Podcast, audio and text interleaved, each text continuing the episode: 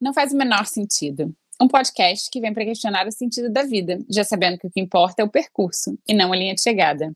Até porque, se você parar para pensar, chega logo no final é algo que não faz sentido nenhum. Um espaço para a gente dividir as infinitas questões existenciais dessas duas sonhadoras que estão sempre em busca. A gente te convida a se questionar o porquê de algumas das nossas certezas, enquanto de quebra tenta entender o sentido do que a gente veio fazer aqui. Eu sou Isabel Arruda. Eu sou Luana Fornaciari e esse é o Não Faz o Menor Sentido.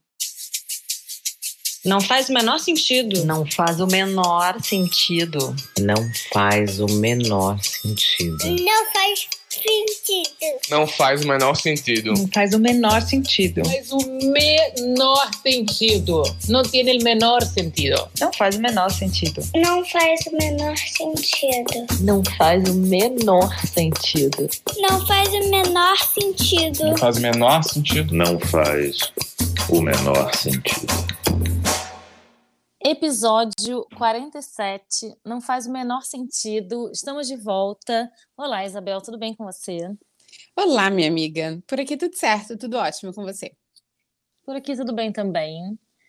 E vamos direto ao ponto. Me conta, o que não faz o menor sentido hoje para você? Um monte de coisa, né? Não faz o menor sentido. Inclusive, esse episódio ele podia ter vários nomes. Ele podia, inclusive, se chamar Rigidez 2.0, que foi o gancho do nosso episódio passado. O que, que, acontece, né? Como muitas vezes, quando a gente acaba de gravar um episódio, a gente fala, putz, faltou isso, isso, um monte de coisa vem na cabeça, né? E comigo foi assim na semana passada, a gente falou muito de rigidez, e me veio, assim, uma correnteza de exemplos, de, de pensamentos, de coisas, assim, que eu falei, é, é verdade, tem isso, tem isso, tem aquilo. E aí a gente ficou muito na semana passada no lugar da maternidade, é, a gente falou de vida, né, de viagem, de planejamento e tal. E aí me veio um gancho muito forte em relação ao trabalho, rigidez no trabalho. E aí poderia se chamar rigidez 2.0, poderia se chamar o medo de errar, o medo de falhar. Mas então o que hoje não faz o menor sentido é autocrítica. E vamos lá, vamos elaborar aí por que, que a gente chegou nesse lugar, né? Quando a gente desligou e eu fiquei aqui fritando, pensando em vários exemplos, me veio um exemplo muito forte, assim, de como eu funciono muitas vezes no trabalho, como eu, eu sou rígida algumas vezes no trabalho, no sentido de se eu tenho alguma coisa para fazer, assim, uma apresentação, uma palestra, ou se eu tenho que falar na frente das pessoas, ou se eu vou dar curso, e hoje em dia esse é meu trabalho, né? Meu trabalho é facilitar grupos, facilitar workshops, né, trabalhar com mais gente, enfim.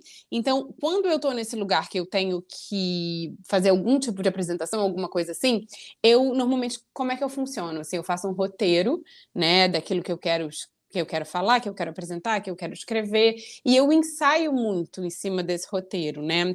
Como eu gosto de escrever, eu gosto de botar tudo no papel. Eu não boto bullet points, eu boto ideias soltas. Eu gosto de escrever, de ir fazendo um roteirinho para mim, eu, eu, eu ensaio em cima daquilo. E aí eu percebi, venho trabalhando nisso, né, com consciência depois que eu percebi, mas eu percebi que eu fico muito, muito rígida naquilo que eu ensaiei, naquilo que eu quero passar, naquela ideia que eu quero, né, é, é falar ali naquele curso, naquele workshop, no que quer que seja. E aí quando eu fico muito rígida, eu não abro espaço para espontaneidade, eu não abro espaço para sentir o que vem do outro. Eu quero falar exatamente aquilo do jeito que eu ensaiei. Então, se eu ensaiei ABC, eu quero falar ABC. E aí, se eu falo ACB, me vem uma, uma sensação de falha muito grande, de que eu errei, de que aquilo não dá certo. E aí eu venho, eu entro no meu autocrítico. Vou dar um exemplo para parar de falar e aí eu passo a bola para você, Luana Farnaciari. Mas, por exemplo, teve uma. Eu, eu, dei uma palestra há um mês atrás, sei lá, para 150 pessoas, e era uma palestra curtinha, assim, eram 15 minutinhos, era uma mensagem final e tal, e foi muito bonito. Eu tinha escrito umas coisas muito bonitas e tal. E aí eu fui lá subir naquele palco, e para mim é sempre um lugar muito de muita vulnerabilidade, assim, porque eu, eu não é confortável, mas eu fui lá subir naquele palco e tal, e falei, foi bonito, eu vi gente chorando, eu vi gente rindo e tal, parará, mas eu inverti umas ordens, sabe? Eu esqueci, teve uma hora que eu esqueci uma coisa, eu falei, aí eu voltei, enfim. E eu desci daquele palco, eu sentei na mesa e eu falei, foi horrível. Eu falei para a pessoa que estava ao meu lado, falei, foi horrível, acho que foi horrível. E ela falou, você tá doida? Foi, foi, lindo, foi ótimo. E aí eu conheço já como é que eu funciono, meu padrão. Aí eu falei, puta, é verdade, tá bom, foi lindo. E aí eu me, eu, na mesma hora que eu peguei meu chicote, eu larguei ele de lado, sabe? Porque eu sei como, como meu autocrítico funciona, assim. Eu falei, não, verdade, foi bonito mesmo é, talvez não falei aquela coisa daquele jeito e tal. É, mas acho que foi legal. E aí eu consegui me quebrar ali naquele. Isso tudo durou segundos, né? Esse, esse diálogo interno. Mas enfim, vou parar de falar, mas é isso. É assim que a rigidez vem para mim e que o autocrítico entra. Faz sentido isso, minha amiga? Não, nenhum. Gente, eu tô ouvindo aqui você e eu tô, nesse momento, despedaçando uma casca de tangerina, só ouvindo você falar e te achando muito maluca. Gente, é muito engraçado, é. porque assim, a gente é tão parecida num monte de coisa, né? Que assim, a gente é muito parecida no que a gente gosta, eu acho, e no que nas nossos valores da bondade, sabe, do desenvolvimento, da felicidade, da mas a gente é tão diferente no operacional, sabe? É muito engraçado isso, né? Porque a gente, eu acho que é legal, porque a gente aprende uma com a outra bastante. E, e a, espero que quem esteja em casa esteja se identificando comigo ou com a Isabel em alguns casos. A gente sabe que sim, né? Porque o retorno no, no, no Instagram é sempre muito, muito nesse sentido, assim. Mas é muito engraçado quando tem uns episódios que a gente. O, o nosso operacional é radicalmente diferente, assim. É muito engraçado isso, porque você ficou falando e eu vim com uma pergunta. Eu fiquei com uma pergunta pensando, cara, quanto disso que é seu? O que, que é seu nisso? O que, que é seu nisso? E o que, que é a imagem da Isabel? Quem é a Isabel que está ali entregando um negócio que você sabe que é bonito no fundo, que você está fazendo de coração? E, cara, eu te conheço há muitos anos e sei que quando você bota o coração, você bota um negócio de verdade, e o negócio é, é bom, sabe? Por mais. Ah, vai ser perfeito? Cara, nada é perfeito. E é isso assim, isso é uma coisa. E o quanto que é a imagem da Isabel que você tem que passar? Sabe o que eu achei muito interessante? Desculpa, você ainda tem mais coisas para falar? Não, tô aqui rindo, pensando, assim. E isso é uma coisa. Fala que depois eu vou falar outra coisa que eu falar. tá. Eu fiquei te ouvindo, né? E é curioso, assim, porque eu acho essa coisa, ah, o que, que é seu? Para mim, isso vem muito. É, eu sei que eu faço bem, eu sei, e é uma construção, tá? Porque assim, isso há dois anos atrás eu seria muito mais crítica do que eu sou hoje. Isso é, eu entendi que eu funcionava dessa maneira, e aí eu fui prestando cada vez mais atenção trazendo cada vez mais, mais luz para isso e aí trabalhando nisso, né? Assim, é... então é uma construção. Hoje em dia eu estou muito melhor, já sou muito mais espontânea do que eu era há um tempo. Nossa, imagina, muito mais. Antes eu era zero espontânea. Mas é, para mim, o que vem muito forte nisso tudo é o erro. O que eu considero o erro, a falha, sabe? Se eu não fiz daquela maneira, é porque eu errei. E é isso desse medo de errar, eu acho que muito mais do, da imagem, muito mais do que eu coloco ali, porque eu sei de fato isso que você falou, é uma coisa que que eu acho que é uma força minha. Quando eu boto coração, eu boto coração.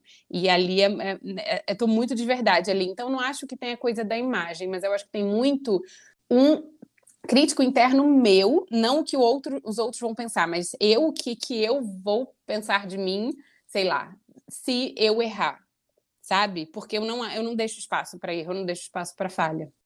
Eu ia falar uma outra coisa, mas eu vou falar outra coisa agora. Amiga, sabe o que é isso? Estresse pós-traumático de TV Globo. Conta mais, vamos, vamos mais. Não é? Não, não é. Eu é. acho que a gente vai eu acho que tem uma coisa de, de, determinados trabalhos, né, que vão machucando a gente, sabe? E a gente vai criando uma, uma, é uma maneira da gente se proteger, na verdade. Só que aí a gente bota o nosso sarrafo muito alto, cara. Muito alto. E assim, ninguém tem esse. Ninguém entrega tudo isso, não, gente. Tá maluca? Pelo amor de Deus, sabe? Enjoy the view. Pelo amor de Deus, amiga. É, isso é uma coisa, e aí o que eu acho curioso, assim, porque eu não tenho isso, que algumas pessoas têm, eu não acho nem que está fazendo isso só para receber elogio, não, mas assim, é um pouco de focar no. Ah, não, deu tudo errado, que não sei o quê. Não, ficou uma merda. E aí, porque está focando muito no, no, que deu errado. Né? Assim, tinha uma expectativa de como é que deveria ser, um monte de coisa. Aí, de repente, sei lá, por exemplo, vou dar um exemplo absolutamente nada a ver. Festa de aniversário da Catarina. Aí você planejou que ia ser num parque, não sei o que, nananã, que ia ter um palhaço, que ia ter bolas, que ia ter corrida de saco. Tô dando um exemplo totalmente aleatório. Aí chega no dia, tudo lindo, decoração maravilhosa, aí chove. Eu acho que tem uma coisa de você ficar. Às vezes você fica tão desesperada que você é, é, destrambelha porque não consegue se flexibilizar, entendeu? Porque uma coisa que você estava planejando deu errado. Tô nem falando que você é assim, tá? A gente tá falando de trabalho e não da, da, da vida pessoal, mas assim, uma coisa deu errado, e aí, em vez, eu acho que eu acho que tem pessoas que, que ficam tão desesperadas porque aquilo não deu como se queria, que não percebe que às vezes você vai para debaixo da árvore e faz a festa da árvore. E é super legal, e às vezes vai ser a festa mais legal que a Catarina já teve. Porque estava todo mundo molhado, e aí fez a bagunça. E eu sei que você consegue se jogar depois na bagunça, mas eu acho que tem uma coisa da máquina, sabe? De fazer funcionar que vem antes, assim, que se a gente não toma cuidado, olha o tempo de festa na árvore que a gente perde, de, da festa da chuva. Eu sempre tô olhando positivo. Assim, e eu sei que você é uma pessoa otimista pra caramba, na verdade. E então é, é curioso essa dualidade, sabe? Mas eu sempre, eu rapidamente transformo a festa da árvore. Eu acho que eu tenho. É, essa é uma força minha, entendeu? Na verdade. De rapidamente ver o positivo pegar. Não, não, não. Eu sou muito. Eu sou muito flexível, eu acho, com isso, entendeu? Na verdade, muito adaptável. E, não, não deu errado. Deu errado, não era o que a gente estava pensando, mas, cara, vamos fazer ser incrível. E eu acho que, enfim, né? Ninguém é uma coisa só, claro. Mas é curioso isso, assim, principalmente quando a gente fala do profissional. Tem uma, uma coisa de carreira até um pouco, né? Que a gente foi treinada na mesma indústria, mas você dentro de uma estrutura e eu é, correndo por fora, talvez, sabe? E acho que eu fui me treinando na no, no jeitinho um pouco. Não sei se faz sentido isso. Assim. Estou aqui refletindo faz, total. Faz, assim. faz sentido. E duas coisas que. Eu, uma pergunta que eu quero te fazer, na verdade, uma coisa que me veio na cabeça. Engraçado como umas memórias pulam na gente, né? E vem na cabeça. Mas isso do positivo, do focar no negativo, é incoerente, né? Porque eu tenho uma visão de mundo absurdamente positiva. Eu sou essa pessoa que fala, não, tá tudo certo, vai dar certo, e não, tá tudo bem, e vamos transformar. Eu tenho, sim, muito isso, muito essa, essa maneira, assim, de, de interagir com o mundo. Mas eu acho que nessa coisa específica, assim, do trabalho, eu quero performar. Aí eu acho que vem a coisa da performance também, né? Aí pode ser que venha a coisa da máquina e tal. É, eu fiquei te escutando e me veio uma lembrança muito forte de antes de trabalho. Olha que loucura. Eu acho que a máquina, sim, a máquina me, me deu uma rigidez, sim. É, mas eu lembrei, eu, Isabel, aos 10 anos de idade, numa competição eu era atleta, né? Não sei se todo mundo aqui sabe, eu era atleta, eu era nadadora, comecei a competir com seis anos. Uma grande parte da minha vida foi lá no meio da natação. E eu tinha 10 anos de idade, eu era a menina que ganhava tudo.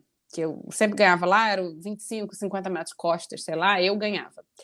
E eu tinha um. Ó, talvez veio daí, ó. Eu tinha um técnico, exatamente quando eu tinha 10 anos, eu era Mirim 2. Eu tinha um técnico, o nome dele era Trovão, e ele era muito explosivo, assim. Ele era daquele que gritava, sabe? Que, que queria o melhor de todo mundo, que gritava, não sei o que. Não, não. Ele era assim.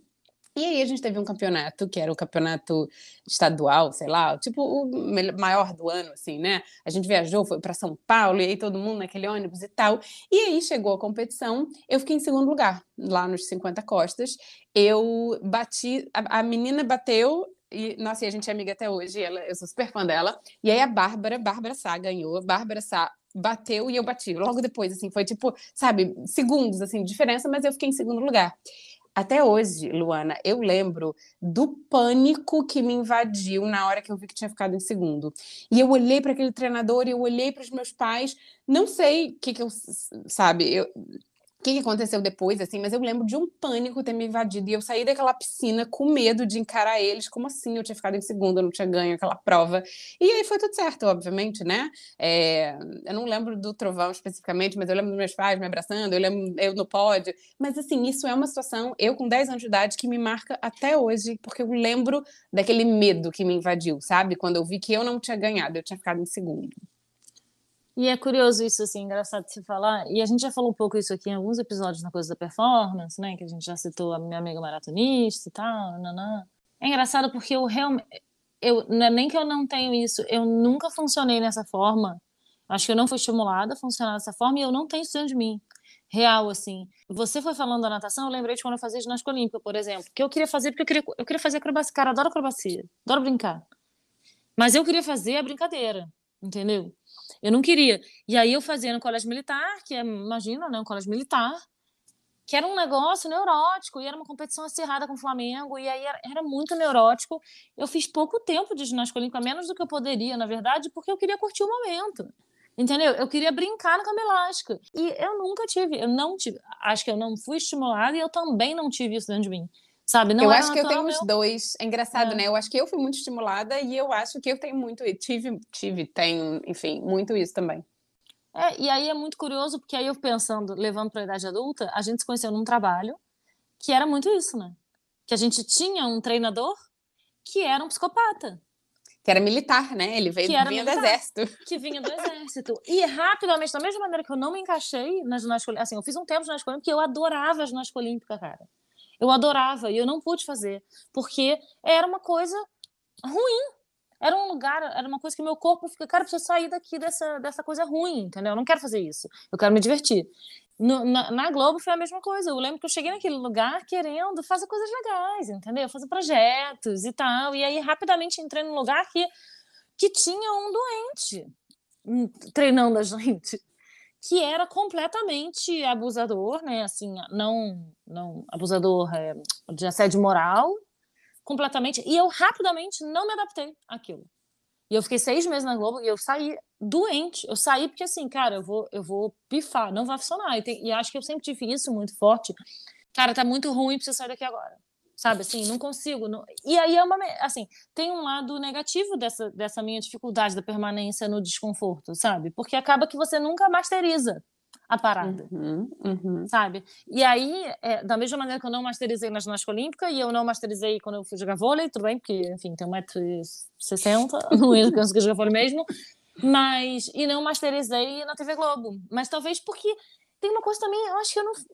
Às vezes você tem que saber do jeito que você funciona, do que, que você, você é feito um pouco, sabe? Porque sim, eu acho que a gente pode se adaptar. O ser humano ele se adapta à guerra, o ser humano se adapta a um monte de coisa, mas tendo em vista que a gente não está numa guerra, quando a gente pode sair de uma ginástica olímpica ou de um trabalho que está fazendo muito mal a gente, eu acho que a gente pode sair, é, assim, para mim, sabe? E aí, no fim, eu saí e vivi um monte de outras coisas diferentes. Não vivi determinadas coisas que você acabou vivendo lá, porque você conseguiu continuar mesmo estando ruim, mas talvez não tivesse tão ruim para você naquele momento. Quando ficou ruim, você saiu. Mas a sua tolerância à dor, nesse sentido, foi muito maior do que a minha. Porque não estava bom. Você acha que. Olha que curioso, ali você conseguia ver o positivo que estava ganhando e eu não. Acho que eu não dei tempo, sabe? Porque era tão desconfortável. Mas é porque Eu- cada, um de, cada uma de nós também vê de um É, ponto, foi outro né? momento da, da vida e da Sim. carreira também, né? Eu entrei já num outro momento, assim, mais, mais velha, tendo vivido outras coisas que eu não estava afim de. Enfim, é isso. Cada história foi uma história e, e acabou que. Mas é engraçado, porque eu vejo, olhando a minha carreira, já que a gente está querendo falar sobre rigidez. Bom, está falando de rigidez, né? Autocrítica, e estamos viajando aqui. Tudo, tudo. É. Eu acho que eu vivi, eu vivi uma coisa que é engraçado, que é uma monogamia sequencial com trabalho. Por quê? Porque, na verdade, eu fui totalmente fiel a cada um dos projetos que eu fiz, mas foi muito curto, na verdade. Porque, cara, eu lembro uma vez eu falando é, com o Kiko sobre trabalho, não sei o quê, não, que eu já tô, caraca, eu já não aguento mais, já tô há muito tempo, e muito tempo, tipo, eu lembro que eu fiz um ano de trabalho. Eu, quando fiz um ano num projeto, num, num, numa empresa, num projeto, eu já tinha 30 anos, entendeu? Quando eu comp- já tinha, sei lá, 12 anos de carreira, quando eu fiz um ano numa mesma produtora. E é muito, e assim, teve um lado muito bom que eu acho que é uma coisa da flexibilização, da adaptação. Eu fui me, eu fui me, me calcando nisso um pouco, sabe? Isso foi me moldando, me moldando no- no- na falta do molde, talvez, entendeu? E acho que isso tem vantagem, tipo, você fica menos rígida. Você acaba se virando mais nos 30 e tal. Mas, por outro lado, eu fui rígida na minha necessidade de variação, na minha variedade, entendeu? Para mim é impossível, cara, para mim é impossível ficar. Acho que eu fiquei muito bicho solto, assim, sabe? De, de não conseguir, não... me senti muito presa. E aí é curioso isso, porque eu só conseguia sossegar o facho um pouco depois que eu fui mãe. Porque aí o trabalho foi para mim, foi, foi para um outro lugar, entendeu? De, foi num lugar de, de, ai meu Deus, de colheita e não mais tanto de plantio, sabe? Não sei, assim, é de, de- não e não só porque por conformismo, porque ah não, agora sua mãe tem que ter uma coisa séria, não sei o que, é um pouco também, mas, mas de acalmar, tá em outro lugar agora o trabalho, sabe? Uhum. E aí acho que agora eu tô mais mais estável nesse sentido. Mas enfim, Vou te passar a bola, depois eu vou falar sobre autocrítica mais.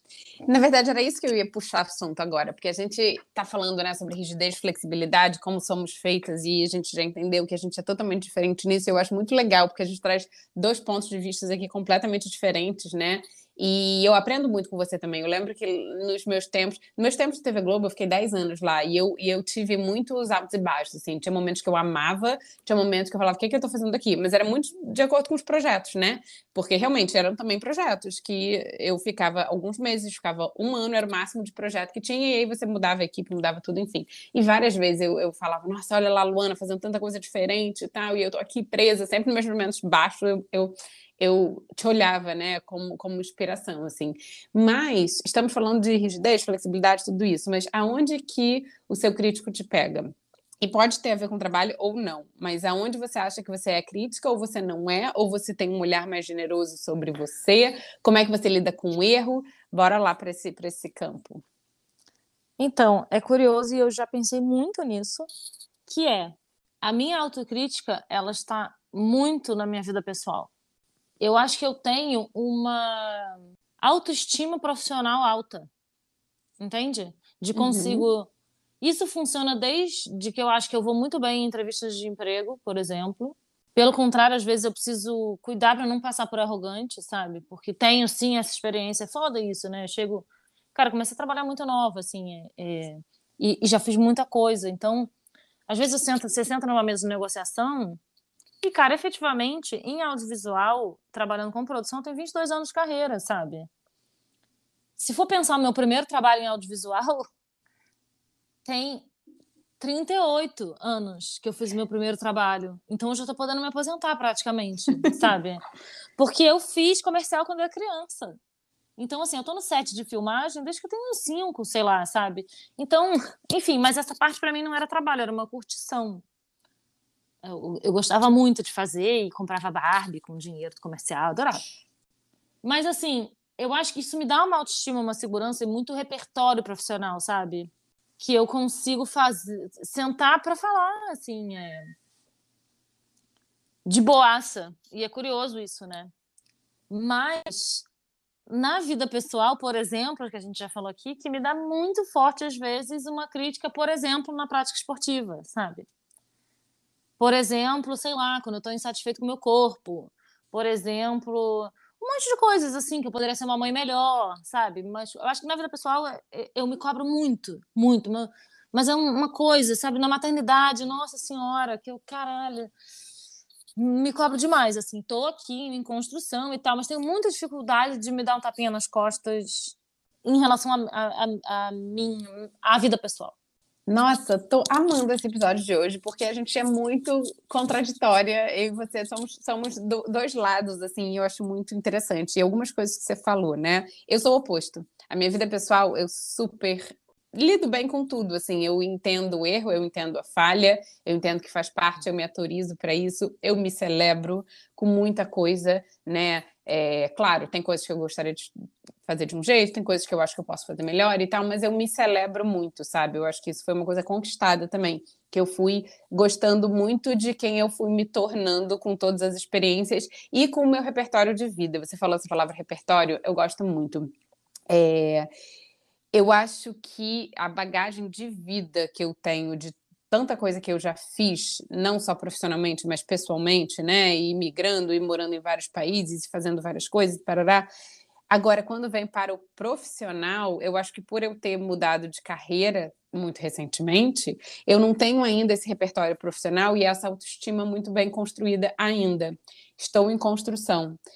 Eu, eu mudei de carreira o quê? Em 2019, né? Isso tem o quê? Três anos que eu estou nesse, nesse campo. E nesse campo que para mim sempre foi desconfortável, né? De sair dos bastidores, digamos, e ir para frente, ir para esse lugar de ensina, sei lá, ensinar, né, facilitar, trocar e tal. Então eu acho que eu ainda não criei essa casca e esse repertório profissional para me dar o tapinha, sabe? Eu acho que chegarei lá, mas eu acho que eu estou aprendendo ainda, então acho que talvez o erro tenha um peso um pouco maior. Mas é, achei curioso, né? Porque é totalmente o oposto. É engraçado. Engraçado isso e E aí fiquei pensando também, ouvindo você falar, na coisa de. Será que isso que a gente. A gente sabe a resposta dessa pergunta, tá? É retórica. Mas será que isso que a gente se cobra tanto e que a gente fala pra, pra gente mesmo, você falaria se fosse sua melhor amiga? Se fosse uma pessoa que você ama muito? Porque, assim, as minhas amigas que são mães, que estão passando um perrengue fudido, eu encorajo muito elas, de que eu tenho certeza absoluta que elas são a melhor mãe possível para aquelas crianças, sabe? A minha amiga que, sei lá, tá com dificuldade para emagrecer e, de repente, se matricula numa academia, né, porque tá insatisfeita e tal, e tá querendo ficar mais saudável, eu consigo rapidamente falar tudo de legal que ela tá fazendo pela vida dela, pela saúde, olha só como ela tá comendo, não sei o quê. Eu sou muito boa de botar as outras pessoas para cima em relação a essas coisas que são bem difíceis para mim, sabe? Engraçado isso. Mas esse é o exercício, né?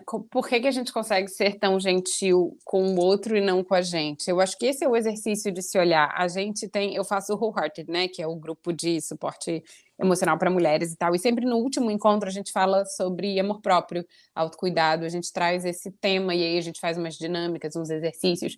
E, e como isso se repete com todas nós. Exatamente, a maneira que a gente fala com a gente nunca é a maneira que a gente fala com o outro, né? Com o outro a gente oferece gentileza, com a gente a gente oferece chicote.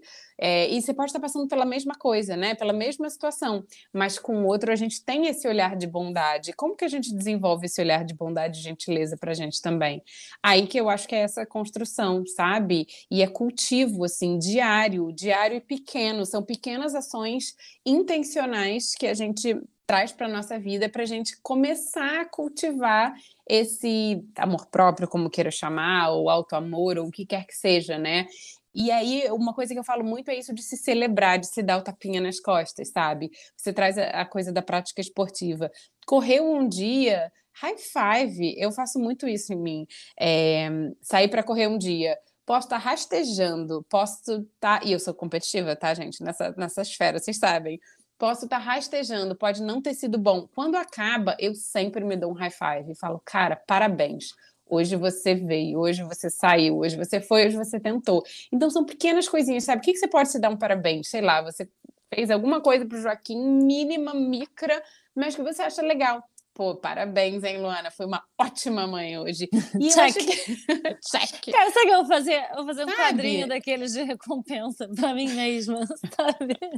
Ó, você que já querendo tra tra transformar uma coisa no Excel. É, é, criança comeu espinafre. Check. Vou ganhar uma estrelinha. Check. Mas aí, quando a criança comer pizza, Cara, ok, assim, hoje ok, né? Então é, é a gente aprendeu, acho, e é um, é um puto exercício, mas é, eu gosto muito dessa palavra cultivo, porque é construção, não é do dia para noite, a gente não vai se amar loucamente de hoje para amanhã, a gente não vai se dar tapinha, eu não vou achar que eu fui sensacional quando eu errar um monte de coisa, mas é, é, é esse exercício, né, pequeno do cultivo do intencional, assim, puta, tá bom, hoje foi o possível, não foi o idealizado, e é isso.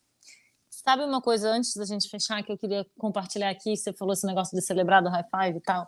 Isso é uma coisa que eu aprendi, na verdade, com Tony Robbins.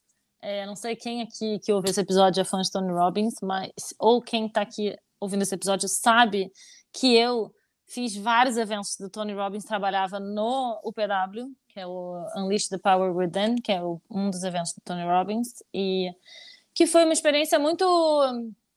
Cara, que eu aprendi muita coisa aprendi muita coisa nesses, nesses eventos, assim. O cara é um gênio, realmente, sabe? Ele é um dos maiores coaches do mundo, se não o maior, né? É o coach da Oprah, é o coach, enfim, de tanta gente foda aí e cobra milhões, enfim. E aí ele faz esses eventos, que é o PW, que eu recomendo que quem puder e tiver a oportunidade de um dia vá. Ele faz principalmente nos Estados Unidos, mas faz também na Inglaterra, faz em outros países. E tem algumas coisas do, do, do PW que são legais, assim, que a coisa da celebração ele faz. Ele é um cara que trabalha muito, ele trabalha muito com PNL, né? Trabalha muito com. Para quem não sabe, PNL é programação é, pro... neurolinguística. Isso, programação tá, Fecha parênteses. Tá. Mas ele não trabalha só com PNL, acho que ele desenvolveu um método próprio, assim, mas ele trabalha muito na coisa do mindset, né? Então, assim, no primeiro dia de evento, vou dar um spoiler aqui para quem não sabe, no primeiro dia do evento, a gente passa o dia inteiro, são 16 horas de evento no primeiro dia, e o evento acaba com você caminhando sobre brasas que estão a 600 graus. É, 600 graus Fahrenheit, né? Então faz a, faz a conta assim em casa. Mas lá está muito quente. Basicamente são brasas, tá? Vermelhas. E o, e o evento acaba esse primeiro dia, você, se quiser, mas você vai, deve querer, caminhando sob brasas. E eu já fiz isso três vezes. É, queima, cara, brasa queima, né?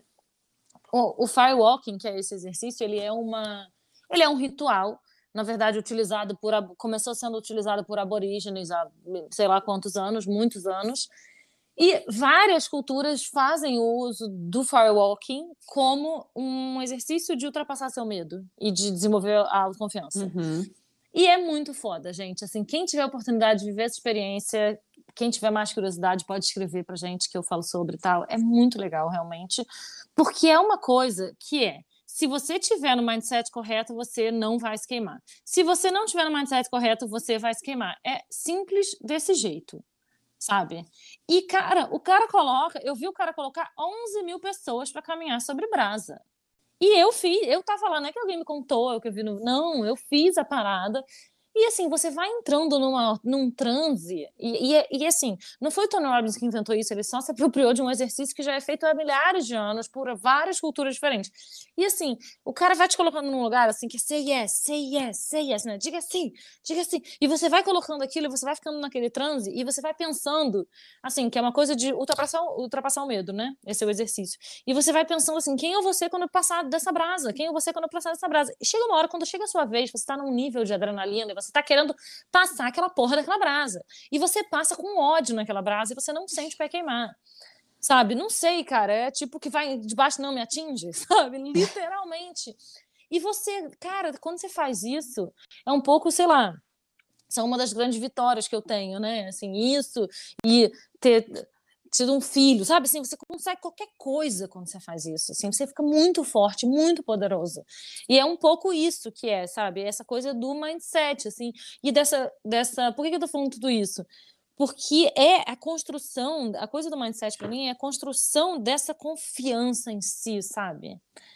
E depois, e você entra numa sala e ele brinca até isso que no dia anterior, no primeiro dia de evento, todo mundo entra, parece um bando de ratinho com medo, sabe? No segundo dia, cara, é aquela pose de Mulher Maravilha. Você entra na parada assim, olá, sabe, com o peito aberto. entra numa sala com o centro do tórax. Isso é uma coisa que eu, sabe, que ele fala, assim, que você entra para conquistar o que é seu. Eu acho que é isso um pouco, sabe?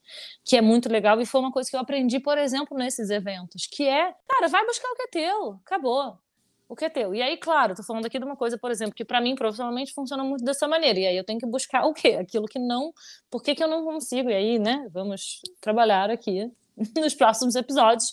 Por que, que eu não consigo entrar com o centro do peito numa sala quando é uma questão da vida pessoal e não profissional, entendeu? Maravilhoso isso, maravilhoso isso. Eu nunca fui no UPW, eu, na verdade, comprei para ir no UPW em 2020. O evento seria março de 2020. Cancelou três dias antes da gente voar. Fué, exa... fué, fué. Uhum. Mas é, três dias antes eu voava, no dia seguinte cancelou, porque estava realmente naquela fase de as coisas vão fechar, não vão fechar. Cancelou, eu não fui, mas é uma, um lugar que eu ainda quero ir. Última coisa para a gente falar da gente fechar, né? Uma coisa muito interessante que eu acho desses eventos também, né, e disso que você relatou, Lu, é a importância do ambiente, certo, na nossa vida também e das pessoas que estão do seu lado, né? Total. Tem aquela frase que eu gosto demais, ah, fala a coisa da guerra, o que mais importa é quem está do seu lado na trincheira, né? Assim, quem são as pessoas que estão do seu lado? Essas pessoas que estão do seu lado, elas te ajudam a se celebrar ou elas te ajudam a pegar o chicote? Qual o ambiente que você tá, né? O ambiente que você tá é um ambiente que todo mundo pega um chicote ou o ambiente que as pessoas se celebram, assim? Por isso que eu gosto muito também do, do o Wholehearted na minha vida, entrou na minha vida e me ensina muito a cada grupo, porque estamos todas ali com o mesmo objetivo, sabe? quer se desenvolver, quer se transformar, que é, é, evoluir juntas, assim. Então, quem são as pessoas que estão na trincheira do nosso lado e em qual ambiente a gente está se colocando? Porque a gente é, muitas vezes se boicota muito também e muitas vezes é tão inconsciente, a gente não sabe, né? Mas é, são comportamentos que vão guiando a nossa vida e a gente vai se colocando para baixo, a gente vai pegando chicote, a gente vai ficar, ficando com esse crítico absurdo que só trabalha a gente e não entra nos lugares com o centro do peito, porque muitas vezes também é isso, né? Quem está do nosso lado, que ambiente que a gente está. E aí, quando você pega um evento desse, esse é, é imersão, né? Você está ali há 16 horas com aquelas pessoas, ouvindo aquelas coisas, com aquele mindset, é isso, não tem para ninguém depois dali, né? Então, é isso. Só queria trazer isso é, como final para a gente fechar. E esse é o Não Faz o Menor Sentido de hoje. Voltamos daqui a duas semanas. Falei certinho hoje. e é isso. Temos recebido alguns pedidos de ouvinte. Acho que o episódio da semana que vem pode ser um deles. Continua mandando pra gente, continua interagindo com a gente, que a gente adora ouvir. Beijo grande e até o próximo episódio. Gente, um beijo. Espero que vocês tenham gostado tanto quanto a gente. Para variar, saiu totalmente do nosso roteiro, Isabel, né? Tá vendo? Essa é a vida sem roteiro. Mas, ó, vou abrir o último parênteses aqui. Eu ah. adoro esse podcast, porque para mim o podcast é totalmente sem roteiro. E para mim é um exercício de flexibilização e de me abrir para rigidez. E seja água, não foi isso que a gente falou no episódio é isso, passado? De ser água. É isso, gente. Então, vou, olha, vou saindo daqui fluida. Um beijo para vocês e até daqui a 15 dias. Beijo e até o próximo.